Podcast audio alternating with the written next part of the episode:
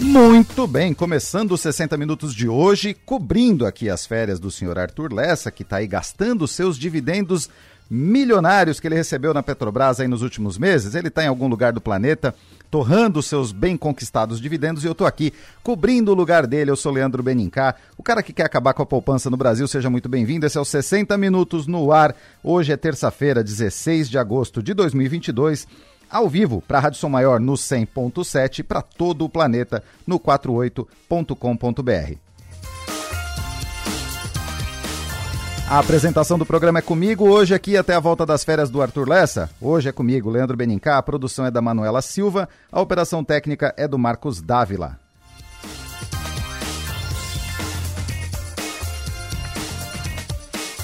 E vamos para os destaques do portal 48.com.br. Em primeiro aqui, pesquisa do IPC. Bolsonaro mantém a liderança com 44,7% das intenções de voto em Criciúma. Se as eleições fossem hoje e se dependesse do município, a atual presidente seria reeleito, o atual presidente. Tem também notícias sobre o Criciúma. Cláudio Tencati chega à marca dos 40 jogos no comando do Tigre. No portal Infomani, Ibovespa hoje abre entre perdas e ganhos, a Vale 3 e Petrobras subindo, bancos subindo também.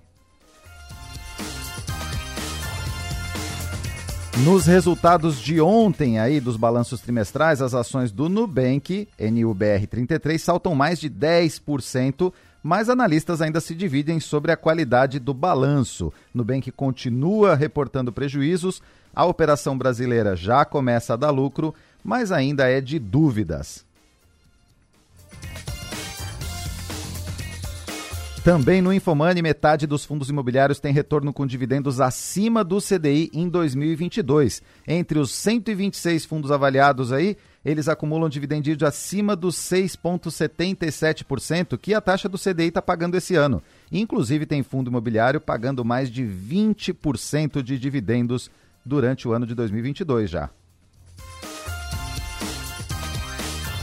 Ainda falando de resultados e falando do portal Infomani, Walmart lucra 5,15 bilhões de dólares no segundo trimestre de 2022, alta de 20% acima do esperado por todos os especialistas, e a ação, claro, subindo. Destaques do portal Suno Notícias: IRB Brasil aumenta o prejuízo em 80% no segundo trimestre de 2022. Também falando do Nubank, prejuízo líquido de 29 bilhões e o 29 milhões. E o mais interessante aqui, a Ike Batista faz leilão bilionário que pode encerrar suas dívidas. Encontraram debentures, um lote de debentures escondidinho lá nos cartórios, debentures da Anglo American. Estavam lá, encontraram essas debentures que podem valer aí mais de 2 bilhões de reais e acabar com as dívidas do Ike Batista.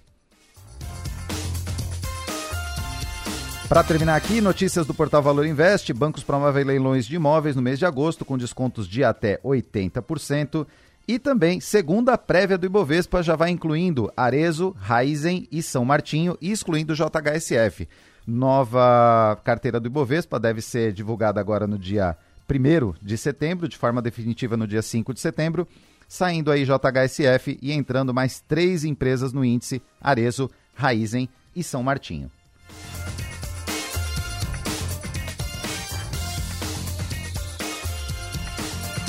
E agora vamos lá, vamos para o nosso Money Talks com Igor Shed. Seja muito bem-vindo, Igor. Boa tarde, Leandro. Boa tarde a todos os ouvintes. Boa tarde. Ô, Leandro, essa história aí do Ike da Debenture, que coisa, hein? Não que sabia, não tinha ouvido essa ainda, não. Acharam... Bota... Acharam escondidinho, rapaz. Tava, eles foram em to... começaram em todos os cartórios do Rio de Janeiro para procurar lá, porque não tinha nada nos papéis dele, e encontraram esse, esse negocinho de nada aí. Merrequinha. Merrequinha, merrequinha. Nada. Ô, Igor, me diz uma coisa. Mas vamos lá. me diz uma coisa. Inflação americana, em março, saiu lá o, o CPI de 8,5% e todo mundo chorando, tocando fogo nos prédios lá porque a inflação estava alta, batendo recordes históricos. Inflação de julho americana veio nos mesmos 8,5% e o povo está comemorando. O que está acontecendo lá em cima?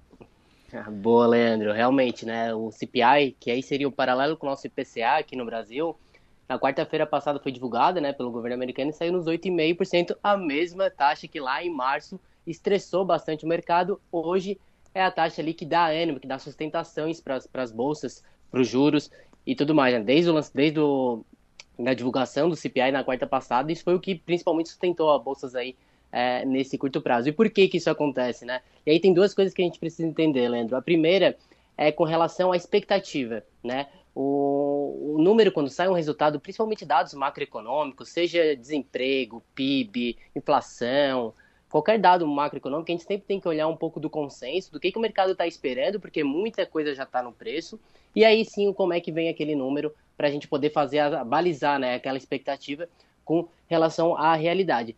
O segundo ponto, então, assim, o que aconteceu em março? O IPCA de 8,5 ele assustou o mercado justamente por ter vindo acima do consenso, né? O mercado não estava esperando também a inflação e ela vem em 8,5 aí precificando, reprecificando aí os ativos, né? E aí esperando é, uma postura política em políticas monetárias diferentes.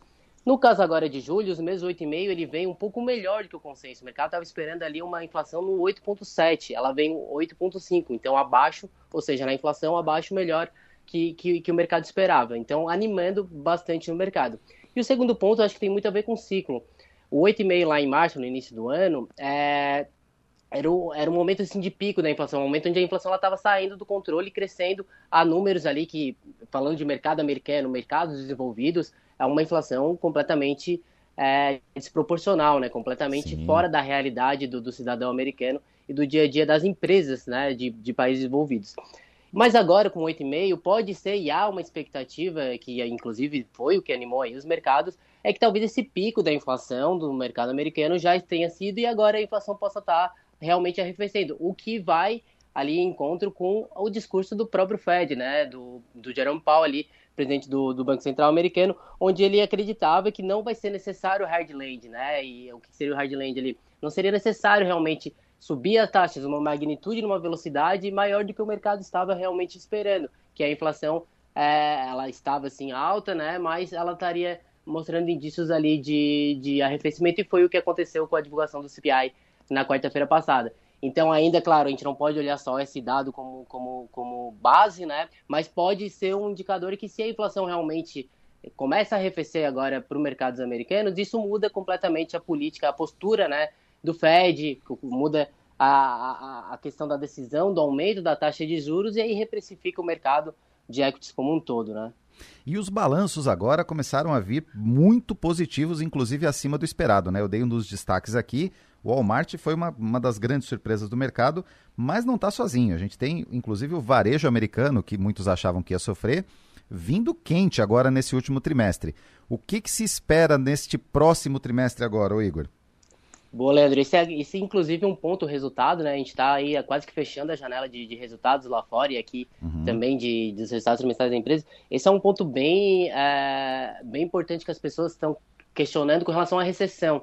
Né? A gente já teve a recessão técnica, falando no mercado americano, onde a gente teve dois tris de PIB de negativos, né, caindo, então no conceito de recessão técnica, mas muita, muitas pessoas do mercado questionam se realmente é uma recessão justamente porque o mercado está muito aquecido, o mercado de trabalho muito aquecido, a gente vê o payroll, né?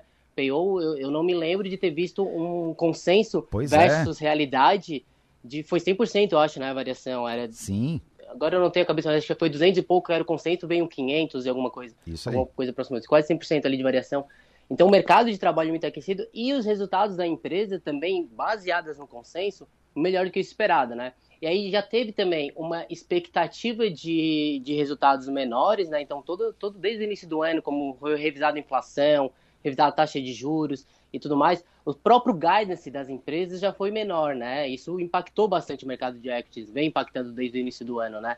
É, o próprio guidance das empresas soltando de resultados, esperando resultados piores, dado todo esse cenário macroeconômico que vinha se desenhando.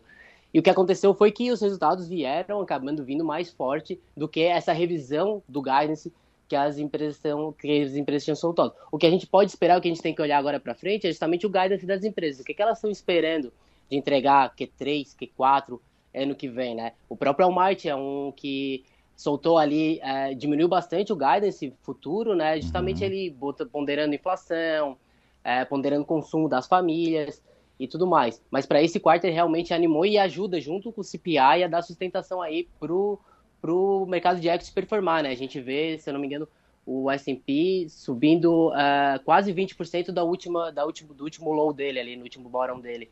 Então, assim, dando sustentação para o mercado e aí confrontando a tese de será que precisamos realmente ter um hard landing? Será que o, o Fed vai acabar, é, não precisa mais subir tanto a taxa de juros quanto o mercado estava precificando antes? E aí, e aí né, acontece todo esse re-rating da, do mercado acionário. Tomara que a gente veja uma boa recuperação aí. Te agradeço muito pelo papo, Igor. Muito obrigado aí. Com certeza. Valeu, Leandro. Até Valeu, tchau, tchau. Money Talks.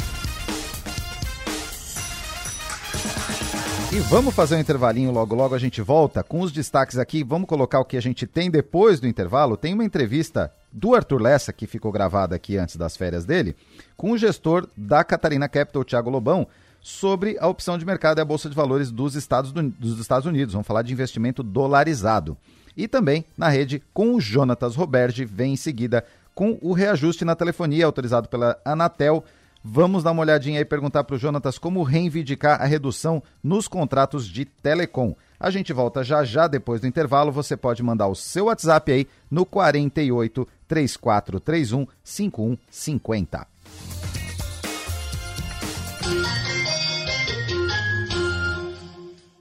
Estamos presentes na tecnologia e na inovação, em residências, condomínios e comércios. Estamos presentes na experiência e no contemporâneo em hospitais e escolas, presentes na qualidade e parceria, em jardins, trânsito e recepções. Estamos presentes na tranquilidade, na segurança e nos serviços que sua empresa precisar. Estamos presentes na sua vida. Empresas Radar. Criciúma e Araranguá. 48 3461 6363. É conexão. A gente une talento com emoção. É acolhimento une projetos com possibilidades. É cooperativa, une sonhos com realização. É prêmio, une exclusividade com oportunidades. E assim construímos um mundo mais próspero. Unidos somos Premium. Unicred. Empresas não são feitas de paredes, mas sim de pessoas que mantêm o seu negócio. Por isso, o melhor investimento é cuidar delas, porque são esses talentos que criam, produzem, buscam soluções inovadoras todos os dias. Mas para isso, eles precisam ter saúde e se sentir seguros. Lembre-se, plano de saúde é um benefício, não tem encargos. Você faz mais com menos. Seja um cliente Unimed Criciúma. Cuidar de você. Esse é o plano. Mais sabor para seus momentos especiais. Tudo é feito com amor, delícias do Giasse você.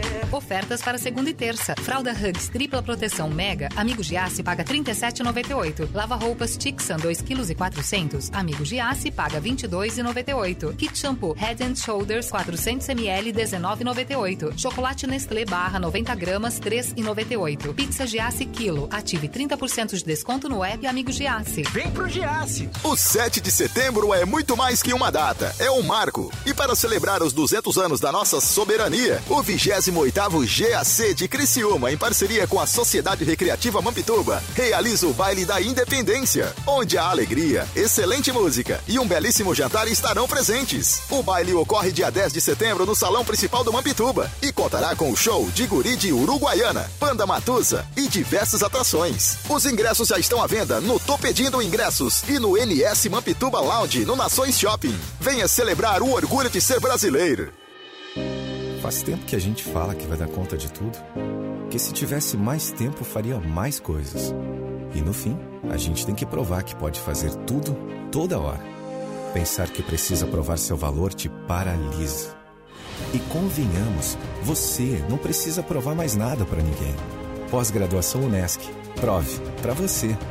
Matricule-se via WhatsApp no 48 3431 2626. Temos uma boa notícia. O Refis 2022 já está disponível para pagamento em Criciúma. É, e agora você pode ficar em dia por meio de duas modalidades que dão até 80% de desconto sobre juros e multas. Procure o setor de arrecadação da Prefeitura de Criciúma, que fica aberto das 8 às 17 horas, de segunda a sexta-feira, e fique em dia com a nossa cidade. Prefeitura de Criciúma, governo transparente. Uma maçã mordida é uma marca. Um banco roxo, uma garrafinha vermelha, três listras, um M amarelo. Uma deusa numa caneca, uma cidade de braços abertos, um castelo mágico, o lugar que nunca dorme. Marcas são mais que coisas, cores ou símbolos. Marcas são pontos de convergência. É onde a gente se encontra, porque marcar é da gente. Criamos marcas porque precisamos construir memória. Queremos saber de onde viemos, para onde vamos. Gostamos de ver, gostamos de falar, nos encantamos em ouvir. Boas histórias criam empatia, nos identificamos nos significados. Queremos saber, queremos sentir. E quando algo nos faz sentir, é que tudo faz mais sentido. Adoramos viver momentos marcantes. Queremos entender e significar tudo. Deixe sua marca no mundo. Cacto Publicidade.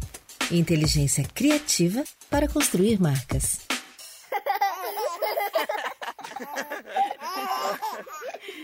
Rádio Som Maior. Informação no seu ritmo. Programa 60 Minutos. Oferecimento: Unesc, Empresas Radar, Giasse Supermercados e Unicred. De volta com 60 minutos aqui na Rádio Som Maior. Eu sou Leandro Benincá, cobrindo as férias do Arthur Lessa. E temos aqui uma entrevista gravadinha pelo Arthur aqui com o Thiago Lobão, da Catarina Capital. Vamos falar de investimento dolarizado? Solta aí. Então vamos falar de investimento dolarizado. Investimento dolarizado que começou a ser falado com mais força, acho que foi no fim de 2020. No, foi no meio da pandemia com certeza. 2021 também tinha muito de dolarize seu investimento e tal.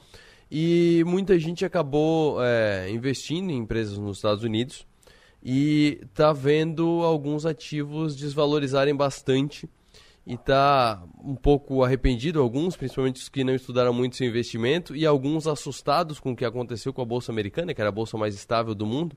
Então eu vou trazer de volta ao programa um especialista nessa área, que é de investimentos nos Estados Unidos, na, nas bolsas norte-americanas, e que tem inclusive um foco de investimento muito voltado as empresas que mais sofreram nos últimos tempos, que são as empresas de tecnologia. Então eu tenho o prazer de conversar de novo aqui nos 60 minutos com o gestor da Catarina Capital, gestor do fundo Newton, Tiago Lobão. Muito boa tarde. Boa tarde, Arthur. Prazer estar com, contigo, com a audiência aí. É, por mais que nos momentos bons e nos momentos ruins. Pois... Mas que eu acho que a gente já está nos momentos, a tempestade, o pior da tempestade já passou e começa a virar um momento de oportunidade, né? Para quem gosta de olhar coisas na baixa, é, e geralmente é o que a turma prefere, né? Uh, naturalmente, é um momento bacana para a gente voltar a um novo contato. Pois é, quando a gente conversou, e eu não lembro em que mês que foi, mas eu lembro que foi nas vésperas do IPO do Nubank, inclusive foi um dos assuntos que a gente, que a gente tratou, é, e aí na época eu acho que tu nem pôde falar se, se entrar em Nubank ou não, mas é, era um momento de é, as techs muito bem vistas, né? As techs muito muito muito atraentes, é, elas eram baratas a múltiplos muito maiores do que agora que elas estão sendo vistas como caras, né? Então eu queria que tu falasse dessa, dessa mudança de visão, é, o que estava acontecendo na época do IPO do, do Nubank, de todos aqueles IPOs que, que aconteceram, e o que, que mudou tanto no mundo, porque a gente não está falando de bolsa brasileira, a gente está falando da principal bolsa do, do mundo. O que, que mudou no mundo para virar a mão desse jeito e a gente vê quedas tão, tão fortes? O, o, Netflix, por exemplo, teve quedas de. acho que chegou a 80%, mas pelo menos 75% teve de queda no Netflix. É, sim, é, sim, o, que, o que aconteceu que as, as queridinhas viraram as malvadonas do mercado? Olha, eu. A resposta não é nem um pouco simples, né, Arthur? Eu vou tentar ser o mais sintético possível aqui, mas foram dois fenômenos. Um deles já era assim mais previsto pelo mercado, mas não se sabia ao dizer é, qual que era a intensidade disso. E o outro era um fenômeno completamente imprevisível. É, cada um deles tem tem impactos muito diferentes e até antagônicos aí na macroeconomia.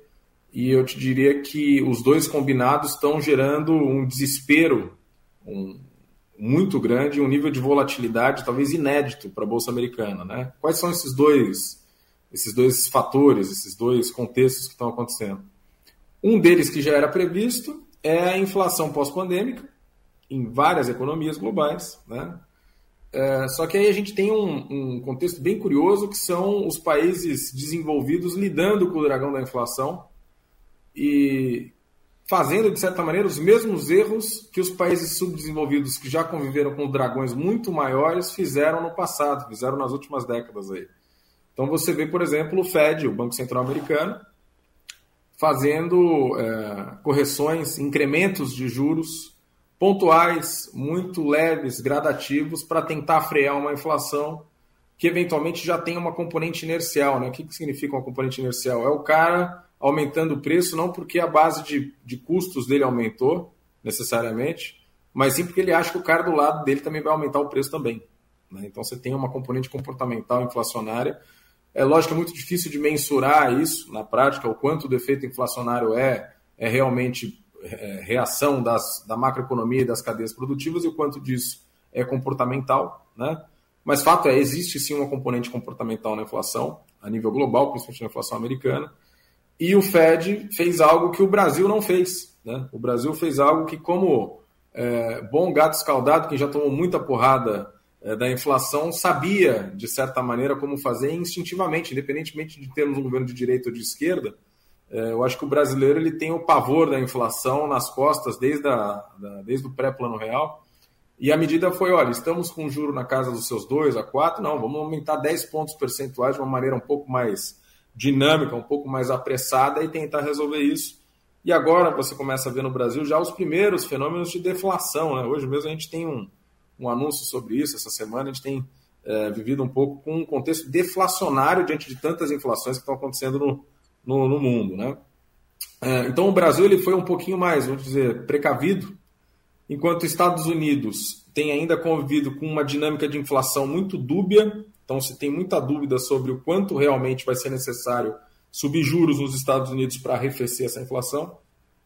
E você tem outros países, principalmente a Europa, e talvez o exemplo do Japão seja o mais curioso de todos, que estão tomando medidas até que, para países subdesenvolvidos, para quem já sofreu o problema da inflação, são medidas até exóticas demais, como, por exemplo, a emissão de moeda, é, tentar fazer a economia é, crescer na marra, ou seja, tem, tem desesperos para tudo que é lado. Fato é, o os países desenvolvidos e o, o trader de, ou o alocador de país desenvolvido nunca enfrentou o fenômeno da inflação nas décadas recentes. Né? Ele nunca tinha, o mercado nunca tinha vivido isso.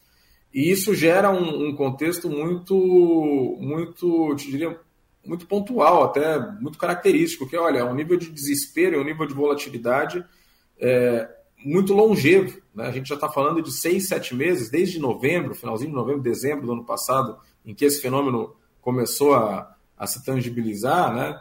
Você vê um mercado muito volátil, lógico que não mude de baixa, as correções muito agressivas, mas uma volatilidade muito alta e uma imprevisibilidade em relação, de fato, o que, vai ser a composição dos juros, que, lógico, estão embutidos aí é, nas ações de growth, né? ações que estão com crescimento como principal driver de investimento, elas são muito influenciadas pelo comportamento da curva de juros. Né?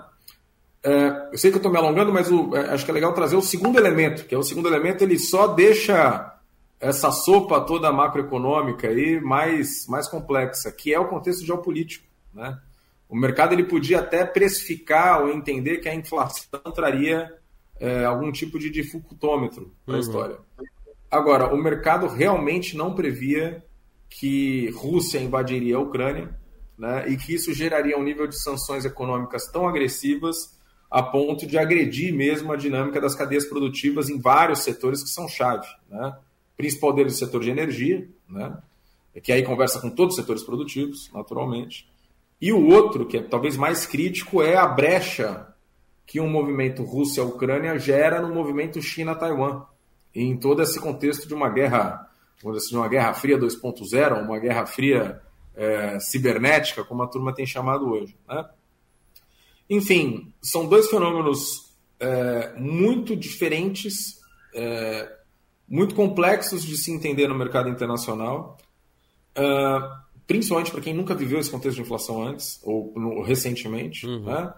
E o que tem acontecido é um fenômeno de, de sell-off, ou seja, das, os alocadores saindo da renda variável, indo para a renda fixa, uma rotação que traz o preço para baixo, e saindo de supostos ativos de growth, empresas que é, precisam de muito crescimento para defender os seus valuations, os seus preços, e indo para ativos supostamente mais geradores de dividendos, mais geradores de resultados.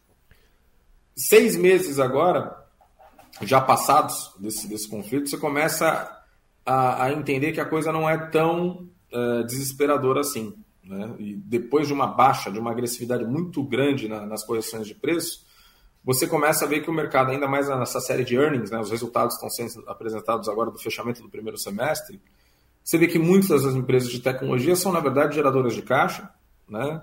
são, na verdade, empresas que estão aproveitando o movimento de baixa de mercado dos preços para irem às compras e comprarem ativos estratégicos. E são empresas que, independentemente do contexto inflacionário ou da demanda um pouco mais agredida, aí, ou com a capacidade financeira mais agredida pelos incrementos, falta de crédito pelo incremento de juros no mercado, uh, você vê que essas empresas não têm reagido com quedas de guidance tão significativas assim, ou quedas de batimento de metas. As empresas ficaram levemente abaixo das metas de receita uh, e de lucratividade, por exemplo, no caso de Microsoft e Google, agora no, no anúncio recente, mas muito menos uh, agredidas do que o mercado a princípio precificava. Né? Isso está acontecendo nas grandes companhias, nas FANGs, que estão, de certa maneira, mantendo uma entrega de resultados além das expectativas iniciais, que eram muito baixas diante do contexto de crise. E está gradativamente acontecendo também em empresas menores. Então você começa a ver agora no comecinho do segundo semestre, que a gente chama de upswing, né? As empresas depois de um, de um período muito longo de correção de baixa, as empresas tendo correções agressivas para cima. Não dá para dizer com toda a certeza do mundo que o pior já passou. Né? A gente sabe que a gente está num contexto de guerra, né? Uh, num contexto de pós-pandemia que incrivelmente tem se desencadeado para outras doenças, né? Vide essa varíola dos macacos aí que parece até coisa de filme de, de ficção científica, né? Ou seja, estamos sendo perseguidos aí como, como seres, e é curioso os impactos econômicos que isso podem desencadear. Lógico que a varíola dos macacos ainda é uma questão de saúde, não é uma questão macroeconômica, né? Mas é sempre bom estar atento. O mercado mas tem a esse COVID, a Covid também era uma questão de saúde dos chineses e rapidamente, transformou... de dezembro para março, se transformou numa se transformou, hecatombe econômica. Transformou.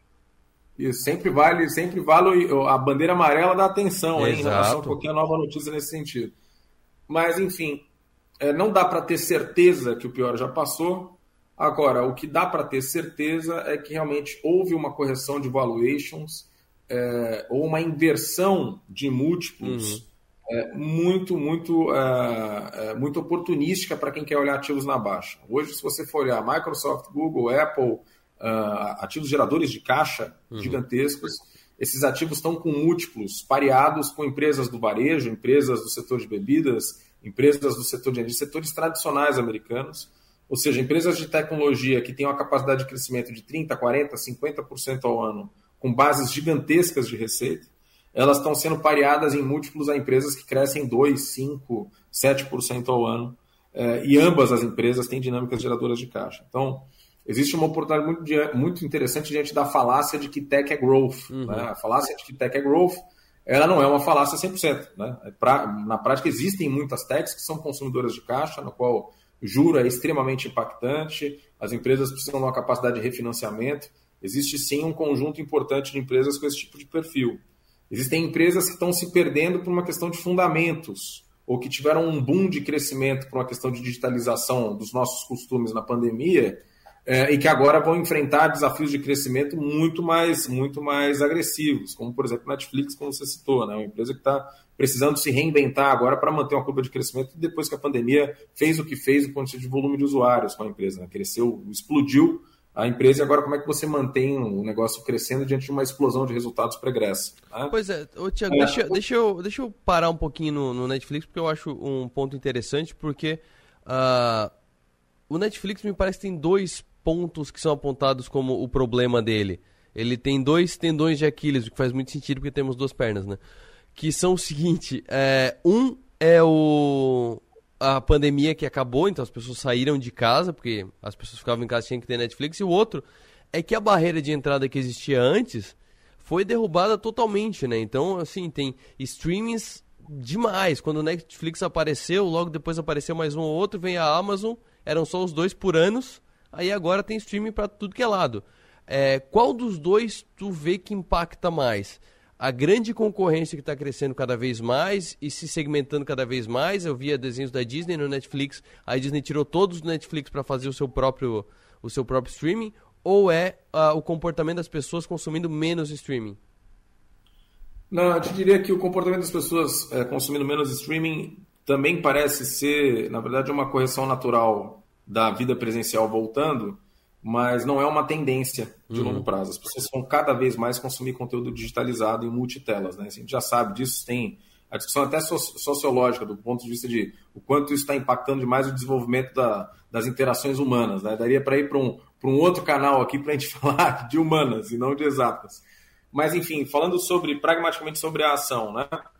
É, você tem fundamentos que foram muito agredidos. Você, na própria pergunta, já respondeu quando a gente fala de competição. Uhum. O mercado competitivo foi muito agredido, né? Uh, e você tem uma saturação, de certa maneira, da base de crescimento do Netflix em volume de usuários. Ou seja, o cara não está disposto a pagar um ticket tão mais alto quanto já paga, ou seja, não dá para você incrementar tanto o ticket médio, é, e você não consegue já pegar uma faixa de early adopters em diferentes geografias, porque o mundo uhum. todo, de certa maneira, já teve seus early adopters é, tocados pelo Netflix em algum momento. Né? Por mais que existam mercados em que o Netflix recentemente tinha ainda uma atração muito grande, o mercado turco, o mercado coreano, que é muito forte na parte de produção de conteúdo na Ásia, você ainda tem aí, são pouquíssimos os mercados que ainda dá para ter uma curva de crescimento nos early adopters de uma tecnologia, ou seja, nos primeiros entrantes, nas primeiras demandas, vamos dizer uhum. assim.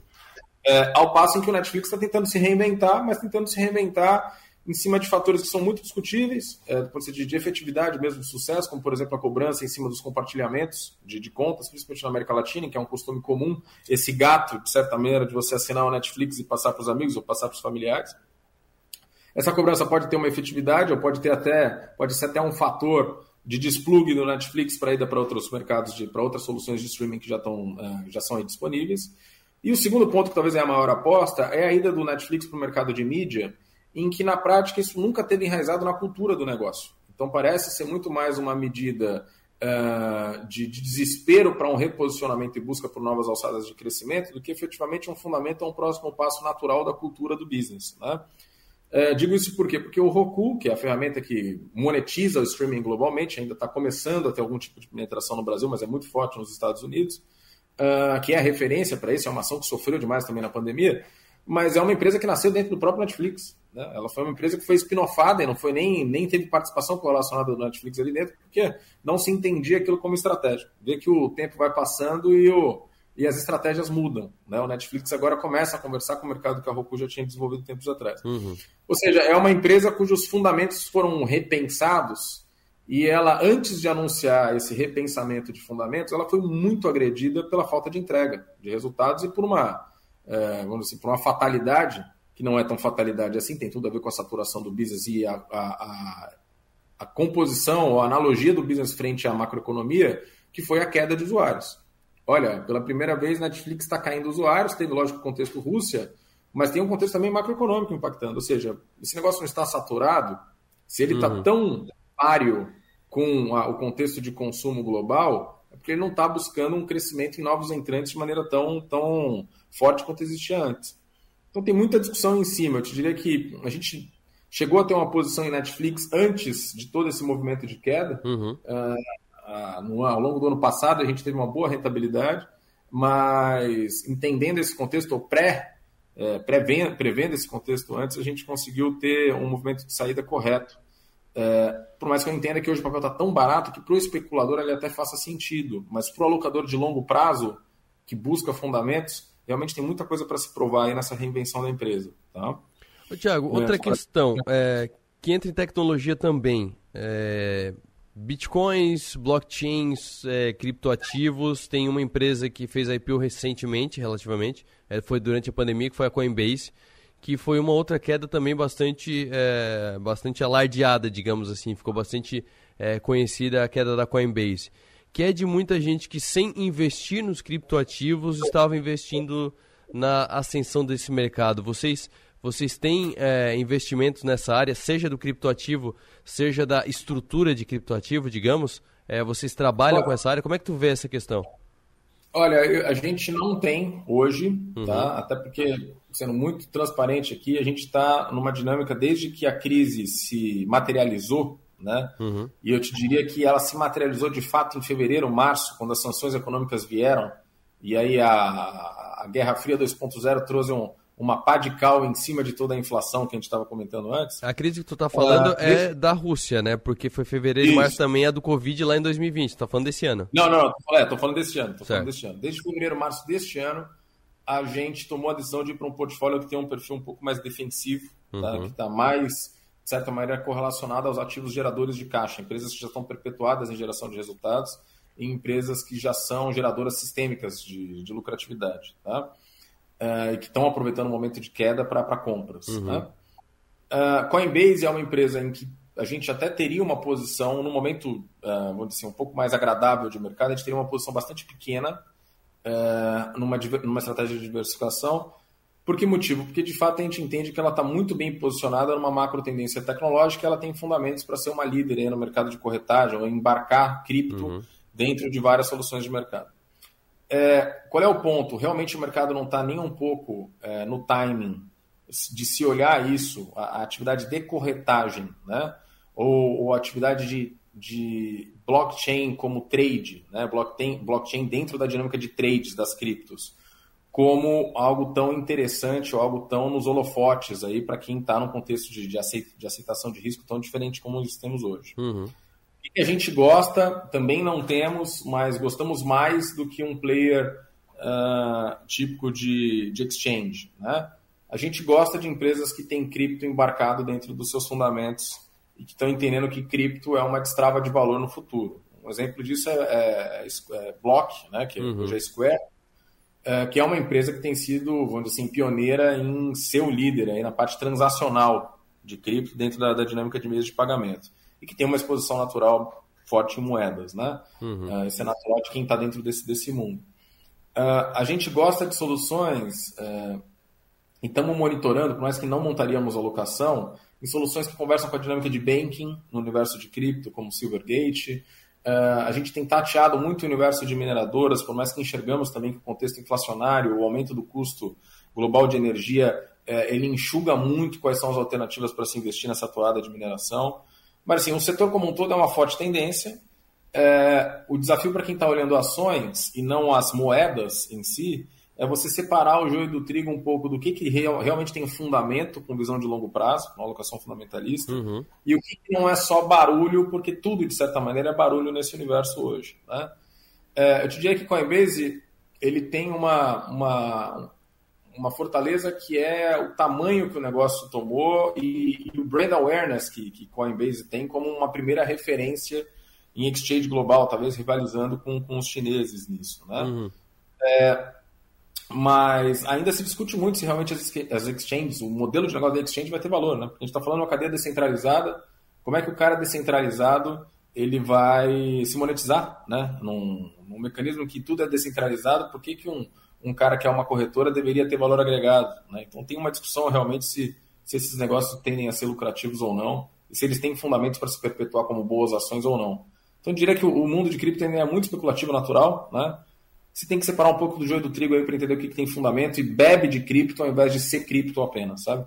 Sim. Tiago, deixa eu fazer um, um, um paralelo aqui.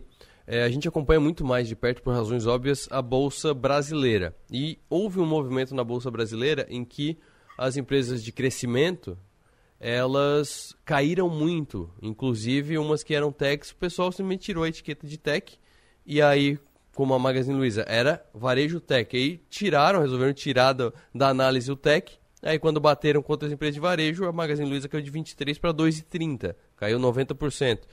E, e a gente está vendo um movimento de busca por ativos geradores de caixa e super tradicionais. É, Petrobras é um, é um exemplo, além dos dividendos, mas Banco do Brasil, bancos em si, sistema, é, é, utilidade pública, serviços de utilidade pública, empresas de dividendos, que são aquelas, aquelas ações de, como o Charles do Economista Sério fala, é a carteira do aposentado, né? Aquela, aquela carteira super tradicional, super papai com mamãe. É, uhum. Esse é um movimento também que está acontecendo na, na Bolsa Americana, porque quando a gente olha para a Bolsa Americana, a gente vê muito Nasdaq, né? É tecnologia, é tech e tal. Os bancos americanos estão subindo, estão sendo mais procurados, a, as empresas de energia é, também está tendo esse movimento de o pessoal procurar a, o mais tradicional, meio que voltar no tempo?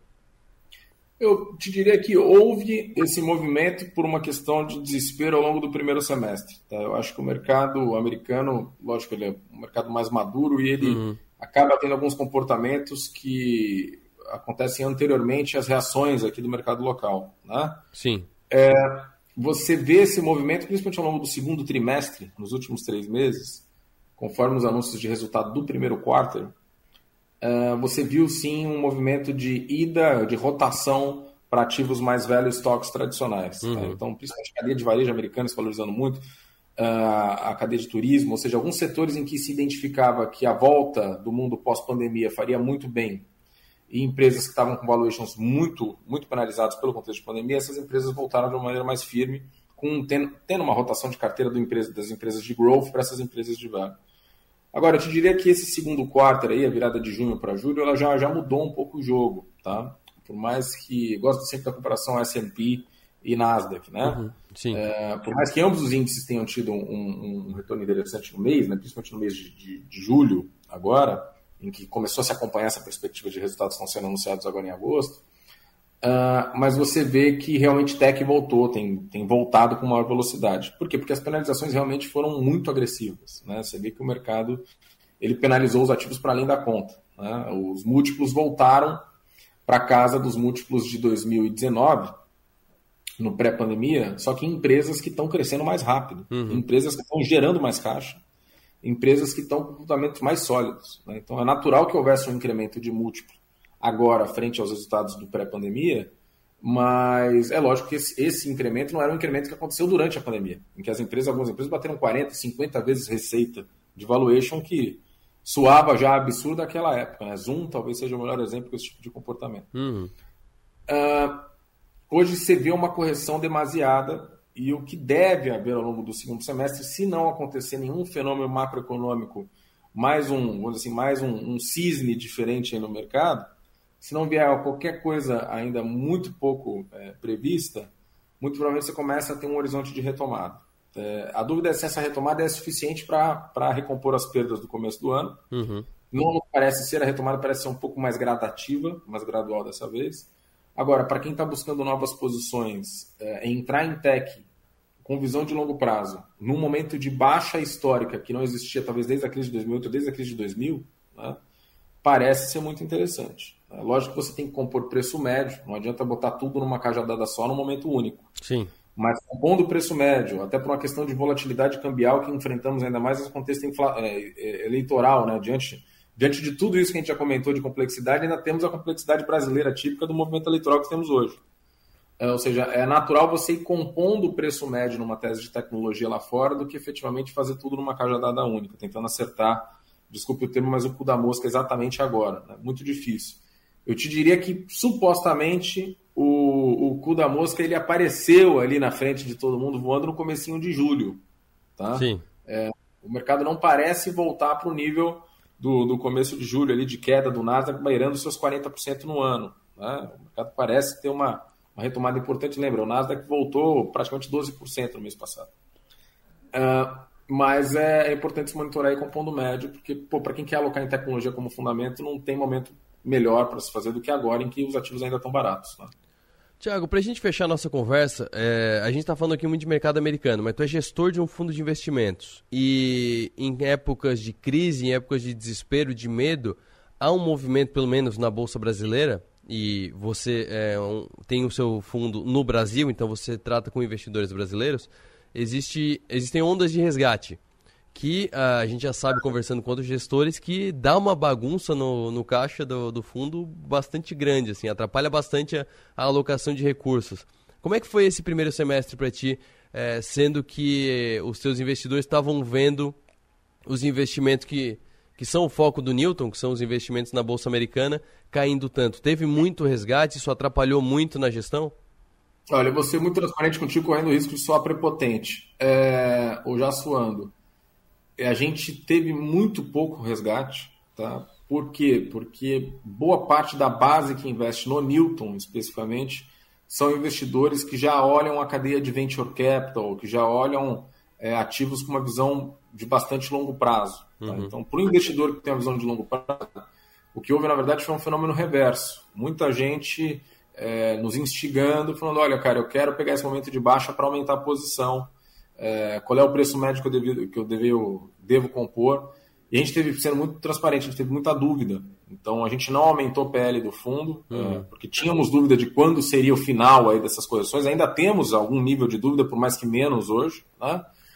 Uh, mas a gente sabia, na verdade, que os fundamentos não tinham se alterado. Então as empresas continuavam com ótimos ativos e, de fato, a gente estava abrindo um ciclo de compra interessante. É, eu te diria que o fenômeno que você trouxe é uma realidade.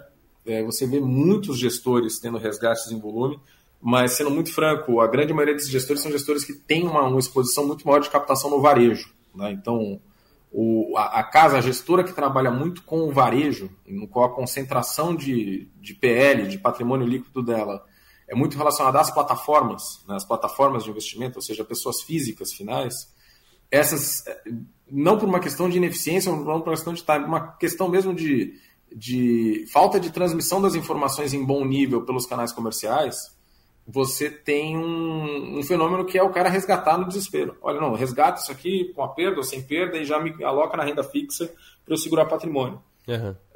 É, lógico que a renda fixa agora é, um, é muito interessante no Brasil. É, para uma composição de diversificação, a gente não joga contra a renda fixa. Nós todos, os gestores, temos patrimônio em renda fixa, é importante dizer isso. Agora, para uma fatia de renda variável que é imprescindível numa diversificação visando longo prazo, é, tech continua sendo uma oportunidade, agora, nesse, nessa virada de semestre, tudo se mostra uma oportunidade ainda mais interessante. Né?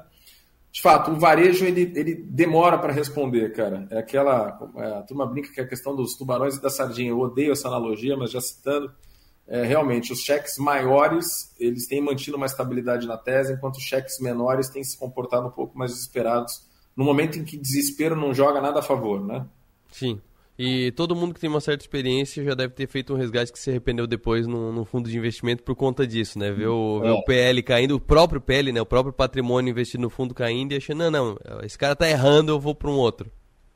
É, esse é o ponto. Na verdade, tem sempre aquela dúvida, pô, eu resgato e vou para outra tese, ou eu vou e tento recompor o meu, minha perda, ou eu tento fazer o double down, aumentar a minha exposição e agora ganhar na hora que o mercado voltar. É, eu te diria que a resposta para isso sempre está nos fundamentos uhum. e no teu horizonte de timing. Né? Olhar a tecnologia é, olhando com ciclos menores do que 3 a 5 anos é um pouco de responsabilidade, cara. É, falta, falta um pouco de responsabilidade para quem diz, olha, aloca no Google esse ano para você tirar o dinheiro no final do ano que vem que vai porrar a ação. Não, não é por aí. Você uhum. tem que olhar realmente os fundamentos e a transformação que essas empresas estão fazendo na vida das pessoas e dos negócios. Né? Eu falei que era para encerrar aquela pergunta, mas me veio mais uma em mente para ser o o, o bônus track da, da entrevista. Como é que tu tá vendo? Eu sei que não é o foco do, do fundo, mas como é que tu tá vendo as techs brasileiras? aí, quando eu ponho tech, como o Brasil não tem muita empresa tech, coloca aí nas techs a, a, a Telecom também, por exemplo, está sendo tão, tão balançada por conta da, do movimento da Oi. Como é que tu tá vendo as empresas mais tecnológicas do Brasil?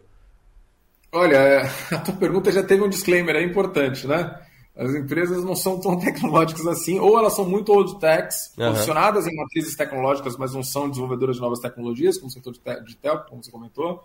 Uh, que eu, eu, opinaria menos, sendo muito direto contigo, a gente olha menos o setor, a gente olha muito mais o setor como um absorvedor de tecnologia uhum. uh, e muito mais derivado por macro e, e, e, comportamental macro do que efetivamente por um, por um driver de tech nas nossas análises. Tá? Então, eu, eu julgaria menos sobre esse setor hoje não sei te, te precisar se a gente está num timing bom ou ruim uhum. na avaliação dos ativos. Tá? Agora, sobre as techs ou as supostas techs brasileiras, o que eu te diria que está sendo muito legal é uma separação do joio do trigo. Né? Porque o que aconteceu no mercado americano é que tombaram as ações todas e quem está voltando agora nessa retomada são as empresas que estão entregando resultado, que estão mantendo expectativas de crescimento muito fortes e que estão mantendo uma perspectiva de desenvolvimento tecnológico muito forte. E essas empresas começam a voltar e vão ter os upswings para uma retomada de múltiplos em outro patamar. É, as brasileiras, na sua grande maioria, cara, é, tirando salvas exceções, são empresas que a, a, gente chama de tech dressed. Elas estavam vestidas de tecnologia para tentar levar um valuation alto. É, um exemplo disso você já citou que é a própria Magalu, né, que é uma empresa de varejo que tinha uma plataforma tecnológica, tem uma plataforma tecnológica com altíssimo volume, uhum. mas é uma empresa de tecnologia na sua, no seu cerne. Né? Uh, essas empresas sofreram demais e eu te diria que terá que voltar um momento de mercado de muita euforia para a tecnologia, como houve na época de pandemia, para se voltar a uma valorização dessas empresas, que não me parece ser algo tangível no médio nem no longo prazo. Eu acho que a euforia das techs é, não volta, essa euforia ficou é, nos tempos de pandemia. O que volta realmente são a correção dos bons ativos de tecnologia para montar uma carteira. E o Brasil realmente ainda tem uma escassez desses tipos de papel. Tá? Tirando salvas exceções aí que entregam resultado, a gente ainda tem poucas empresas realmente é, mantendo curva de crescimento, pô, desenvolvendo coisas novas. Muito feliz a notícia do, do IPO recente da Semantics, por exemplo, né? É, que tem um comportamento de tecnologia bem mais, é, bem mais global, assim, uma empresa que desenvolve AI para é, vender no mundo. Uhum. Né? Não é uma empresa que poxa, tem um e-commerce local uh, que vende roupa usada, por exemplo. Assim, a gente está falando de uma solução de tecnologia na, na veia mesmo. Tiago, muito obrigado pela participação aqui nos 60 Minutos mais uma vez. Muito obrigado por essa, por essa análise do mercado americano e essa, esse bônus track aí do mercado é, brasileiro. Um abraço, até a próxima. Tá bom, obrigado, cara. Estamos sempre aí. Abraço. Abraço, até mais. E se você acompanhou essa entrevista, mais uma entrevista muito legal do Tiago Lobão. Tiago Lobão, que é da Catarina Capital. É importante falar que Catarina Capital é porque é de Santa Catarina mesmo. Ele está na Ilha do Silício, que é a região da grande Florianópolis, capital de Santa Catarina. Então, daqui de Santa Catarina, ele investe em ativos norte-americanos, principalmente voltados ao setor tech, e por isso que eu trouxe ele para cá, porque foi o tech que puxou muito as bolsas americanas para baixo no primeiro semestre de 2022. E esse era o gancho principal dessa entrevista. Então, se você está acompanhando pelo rádio, eu convido você a visitar o nosso canal de 60 Minutos no YouTube, e também a compartilhar essa, esse vídeo, compartilhar as entrevistas. A gente tem muito material muito legal ali dos 60 minutos, muitas entrevistas especiais a gente faz em vídeo também para colocar no YouTube. Então, se inscreva no canal para saber cada vídeo que sair. A gente vai fazer, além dos vídeos inéditos, vai puxar muitos vídeos também que, que foram muito legais no decorrer dos 60 minutos. 60 minutos que já tem mais de dois anos no ar. Então, conto com vocês. Se inscreva no nosso canal, dê o like nos vídeos, porque os vídeos são feitos com muito carinho, com muita pesquisa e um abraço, até a próxima.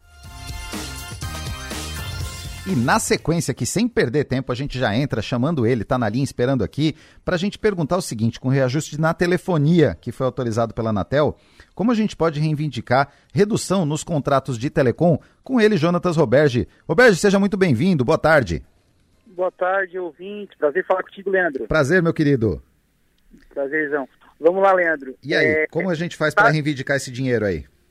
Infelizmente, a nossa, a, a nossa, é, é, o modelo que, a, que as pessoas tratam o financeiro é um pouco tardio, né? Custa que nem unha, né, Leandro? Tem que cortar sempre.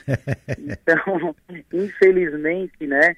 É, felizmente infelizmente, todos os anos a Anatel, regulamentada aí, ela pode autorizar as, as operadoras a repassar o reajuste. Infelizmente, esse é, de 2021 para 2022, o reajuste foi foi maior do que a inflação. E daí, Arthur, é, Arthur, Leandro, desculpa, Leandro. tá, é o costume, é o costume. Né? Ô, Leandro, então, o que, o que as pessoas podem fazer? Independente desse momento de reajuste, a gente sempre é, indica que os clientes peguem os seus contratos, suas faturas e analisem sempre, né? Porque as operadoras, e pelo Código de Direito do Consumidor, elas não podem ofertar um plano que elas não possam oferecer para a base dos clientes. E, infelizmente, né, os contratos vão distorcendo ao longo do tempo por conta dos reajustes e as operadoras têm plano mais em conta para oferecer para os clientes novos. Então, o cliente tem esse direito, então, não só na parte do reajuste, nesse momento de reajuste, mas esse é o momento mais crítico, onde os nossos clientes estão, estão comunicando muito, olha, aconteceu assim, minha fatura reajustou, e daí a gente, com todo carinho, explica por que aconteceu. Mas os clientes ligam, liguem para a operadora, e se a operadora não, não der essa opção né, para fazer essa alteração de plano, essa redução, porque os planos atuais estão mais em conta do que os planos que foram reajustados, testa o, a inclusão do plano. Caso eles não façam, o que a gente indica é que vai lá no plano de cancelamento, é uma maneira de sensibilizar o canal das operadoras. E quando tu vai para o setor de cancelamento, as operadoras elas transferem para um canal que tem alçada para fazer redução de contrato e não perder o cliente, Leandro. Maravilha, vamos então lutar pelos nossos direitos aí, reduzir os custos. Prazer falar com você, meu querido Jonatas. Grande prazer, Leandro. Um abraço. Um abraço. Boa tarde. Valeu. E é isso aí. Na rede, com Jonatas Roberge. Oferecimento. Simplifica Telecom. Há mais de 21 anos simplificando o Telecom na sua empresa.